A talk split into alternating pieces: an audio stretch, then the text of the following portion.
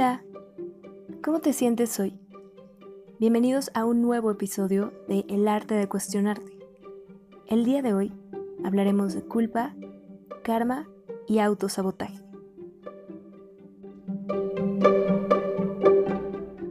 Ay, pues este tema del que vamos a hablar me gusta bastante, me gusta mucho, lo disfruto porque escucho seguido a mucha gente y a mí misma, en realidad también, de pronto echándole la culpa al destino o a la suerte de las desgracias que nos van ocurriendo con el día a día.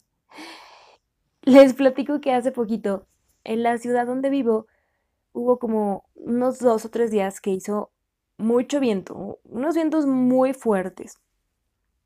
De hecho, me, me metí a investigar y encontré que las ráfagas alcanzaban entre los 40 y 50 kilómetros por hora. Entonces, ya se imaginarán que se cayeron muchos espectaculares, que postes de luz, si no se cayeron, quedaron chuequísimos y sobre todo muchos, muchos árboles se los tumbó el viento.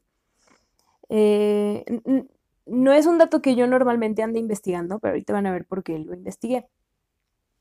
Entonces, uno de estos días yo iba eh, de camino a mi trabajo y pues en eso, ¡pum!, me estampo contra las ramas de un árbol y acabo ahí metida y atorada en ellas, porque pues en la calle a la que yo iba pasando estaba oscuro todavía, no lo alcanzo a ver, entonces pues meto freno a fondo, pero sí alcancé a ahí a, atorarme un poquillo.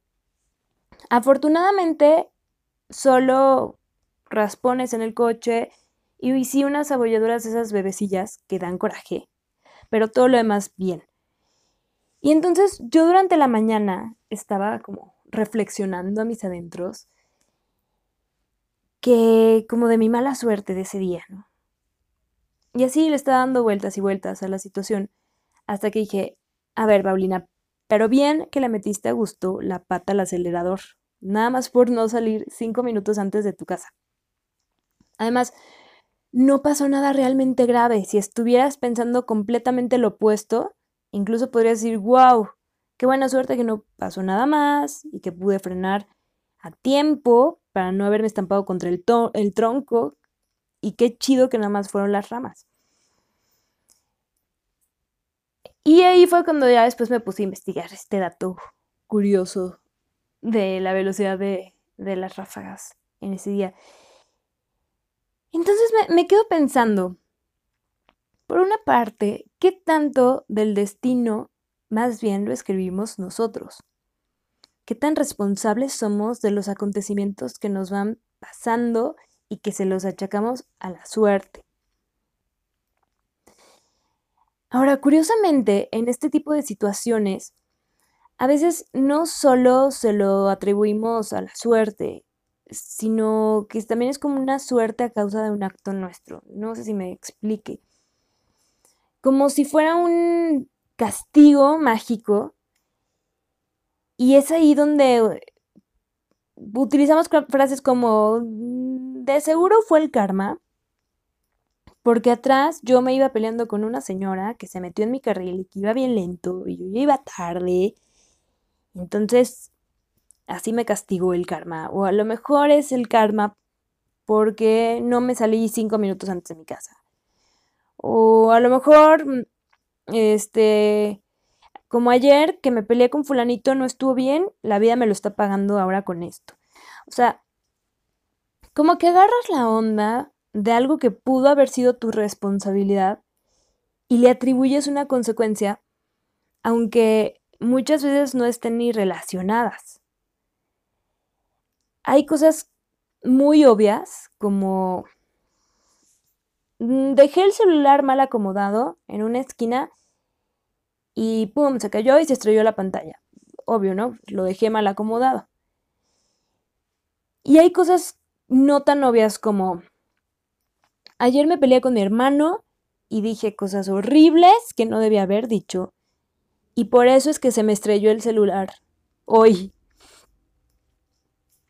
no, tiene un sentido.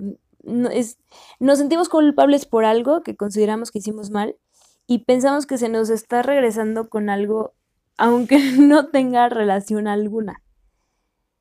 Diferente sería, por ejemplo, si yo dijera, mi hermano está súper molesto conmigo y me está hablando como muy cortado. Pero pues sí, o sea, es obvio porque ayer, mientras discutíamos, la neta dije cosas que no debía haber dicho. Ahora, ¿qué entendemos por culpa? ¿Qué es la culpa? La culpa es una acción u omisión que genera un sentimiento de responsabilidad por un daño causado. El sentimiento de culpa nos ayuda a aprender de nosotros mismos, de actos o situaciones que hayan resultado perjudiciales y que no queremos repetir. El problema ocurre cuando ese sentimiento de culpa es muy frecuente y desproporcionado a nuestros actos. Es entonces cuando se puede quedar enquistado y resultar muy perjudicial en todos los niveles de acción de la persona. Entonces, pues es muy importante saber y aprender a manejar la culpa. Como les decía, hay muchas personas entonces que cuando están pasando por una situación o, o por varias situaciones negativas, se lo atribuyen a la suerte o al karma. Al karma, ¿no? Yo me pregunté como, mm, a ver, entiendo qué es lo que entendemos por karma, valga la redundancia, pero no estoy del 100% segura si esa definición que tenemos es la que realmente es. Entonces, pues, me puse a investigar y encontré un artículo de una entrevista que se le hace a, un monje eh, residente en un centro de estudios tibetanos, un monje budista, y este, de hecho, déjenme les paso, déjenme les digo qué página es. Es elmundo.es. Y el artículo se llama Karma, más que una relación causa-efecto. Entonces, este monje dice que, eh, bueno, dice que la definición parece simple. La palabra karma proviene del sánscrito y significa acción. Sin embargo, en el budismo se refieren a ella como la ley de la causalidad. Tratando de buscarle un, homólogo científico, el karma sería equivalente a la ley de Newton, que dice que cada acción conlleva una reacción proporcional. Y dice, es tan necesario que exista una causa o una circunstancia para que se genere un fenómeno, ya que no hay ningún acto absoluto que se sostenga por sí mismo. Todos los fenómenos mentales o físicos dependen unos de otros, es decir, existen de forma interdependiente. Dice que debido a que la ética budista es una ética de intención, el pensamiento cobra gran importancia para el karma. Recuperando la expresión popular, la intención es lo que cuenta. Un acto físico involuntario no es karma. El karma es ante todo una reacción, un acto de origen mental. Si aplastas una hormiga por descuido, eso no es karma, aun cuando el acto tiene consecuencias terribles para la pequeña víctima. En cambio, si veo la hormiga y conscientemente pongo mi pie encima para matarla, eso es karma y del peor tipo. La vida se torna entonces en un boomerang, donde si buscas perjudicar a alguien acabarás por ser tú el dañado. Esto no debe asociarse a una idea divina. El karma es una ley universal de causalidad relacionada con todos los seres con conciencia. No tiene nada que ver con la religión, explica este monje. Bueno, le dicen el lama de Nagarjuna. Así pues, la ley del karma nada tiene que ver con la existencia de dioses invisibles encargados de hacerla cumplir. Y puesto que el budismo no es pesimista ni optimista, tampoco debe asociarse a la fatalidad o a la dicha divina, sino a una inercia natural.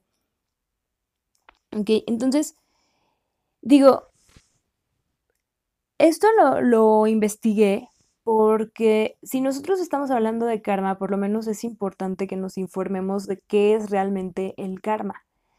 No con esto quiero decir ni que yo crea en el karma, ni que es importante que creamos en el karma, no, es libertad de cada quien si decide creer en, el karma o si no, o si decide creer en cualquier otra cosa, pero si estamos hablando de karma, por lo menos comprender a qué se refiere. Y entonces entiendo que es algo que va mucho más allá de los estatutos morales que tenemos en nuestra cultura de lo que está bien, de lo que está mal, de lo que es correcto, de lo que es incorrecto, sino que es más bien, como decía ahí, como una inercia natural. Esto pasó, sí, pero no pasó random, pasó porque hubieron una serie de eventos anteriores que dieron para que se obtuviera este efecto.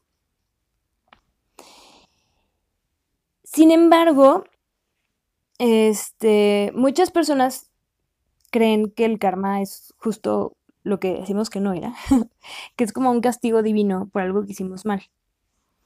Entonces, bajo ese, esa idea que mm, culturalmente, por lo menos aquí en México y probablemente en América Latina, tenemos de karma, me pregunto cuántas veces ese karma no lo estaremos generando nosotros por un sentimiento de culpa. Y aquí es donde entra algo que se llama profecía autocumplida. Esta teoría es propuesta por Robert Merton y tiene como premisa un teorema de un sociólogo norteamericano eh, de que dice, si los individuos definen las situaciones como reales, son reales en sus consecuencias. Este concepto eh, se trata de un procedimiento por el cual las creencias falsas respecto de algo determinan nuestro comportamiento, guiándonos y haciendo posibles las mismas. O, dicho de otra manera, la profecía autocumplida constituye el proceso por el cual la expectativa que un evento, de que un evento o suceso ocurrirá aumenta las posibilidades de que efectivamente ocurra. Hay algo parecido y que de hecho en varios artículos los tratan como si fueran lo mismo, que se llama efecto Pigmalión. Me quería adentrar un poquito más en ello, pero decidí mejor dedicarle todo un episodio al efecto Pigmalión. Nada más, rapidísimo les voy a decir en qué consiste. Es el fenómeno psicológico por el cual las expectativas y creencias de un tercero acerca de algo o alguien, ya sean positivas o negativas, conducen inconscientemente o involuntariamente al resultado esperado es decir, afectan su conducta de manera que el segundo tiende a confirmarlas.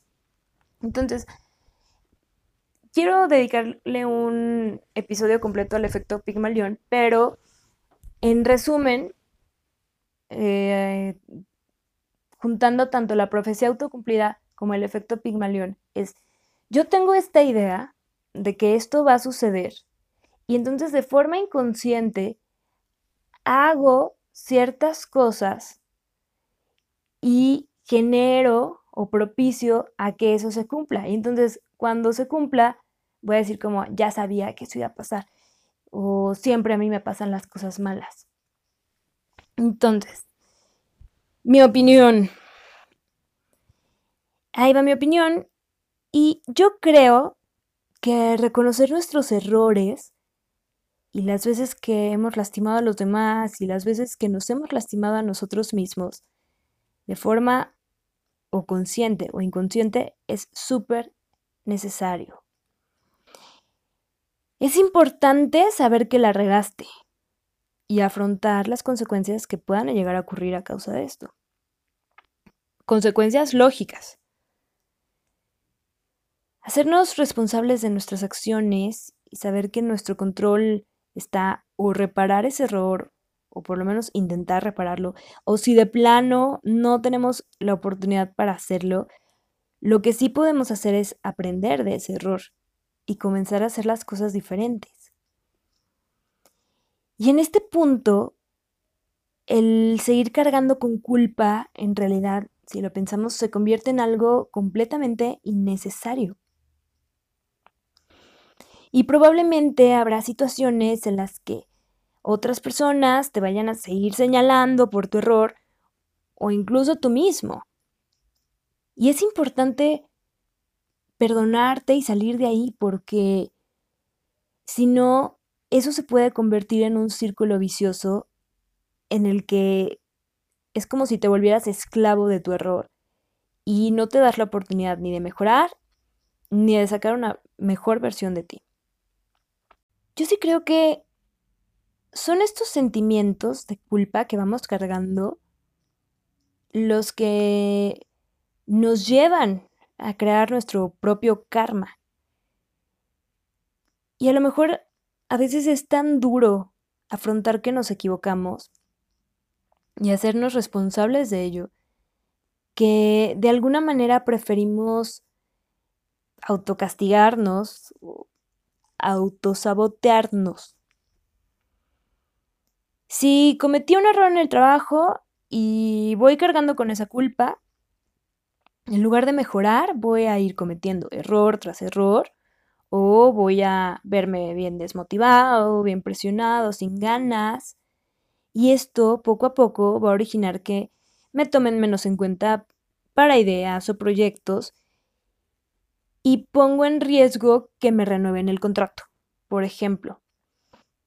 O si en una pelea fuerte que tuve con mi pareja dije cosas que lastimaron y me arrepentí, me disculpé con mi pareja, pero no logro perdonarme yo, me voy a ir autocastigando de otras maneras que van a ir afectando la relación y puede llegar a un punto en el que la ponga en riesgo y puede que crea que lo merezco. Entonces, los sentimientos de culpa no los iniciales, sino los que vas arrastrando, o sea, los que no nos permiten seguir adelante, nos llevan a autocastigarnos y a permitir que nuestro entorno también nos castigue. Si todos esos procesos los llevamos de una forma no muy consciente, se lo atribuimos entonces a la suerte o al karma me lo merecía, tengo bien mala suerte, karma instantáneo, o sí es el karma de porque hace años hice esto. Ahora, ¿cómo romper con esto?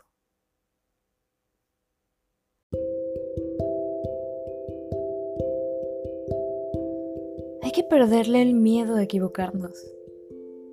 Nuestras equivocaciones son resultado del proceso personal que llevamos. Y hay equivocaciones que no podemos evitar, que tienen que pasar. Y hay otras que tal vez ya esté en nuestras manos no cometerlas o no volverlas a cometer. Tenemos derecho a aprender de nuestros errores. Perderle el miedo a equivocarse también implica hacerte responsable de las consecuencias de tus actos y que sean consecuencias lógicas. Saber diferenciar lo que es una consecuencia y lo que es un castigo. Saber que si bien probablemente de alguna de tus consecuencias puedas sufrir, nadie tiene derecho lastimarte todavía más por ello. Habrá consecuencias más relevantes y tajantes y otras un poco más tranquilas. Asegurarte de convertir ese error en un aprendizaje y de esa forma transformar esa experiencia. Es sano arrepentirse, sentir culpa y saber cuándo te equivocaste. Y también es sano perdonarte y seguir adelante, tomando eso como una oportunidad de cambio y de crecimiento personal y espiritual.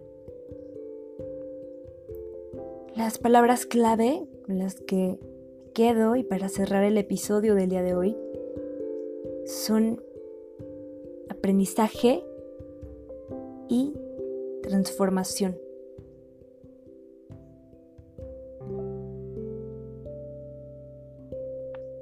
Y bueno, pues eso fue todo por el episodio del día de hoy. Nos escuchamos a la próxima.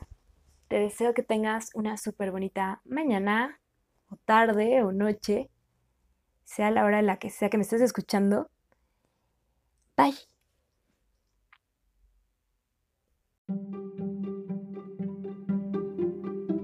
Esto fue El arte de cuestionarte por Paulina Serment.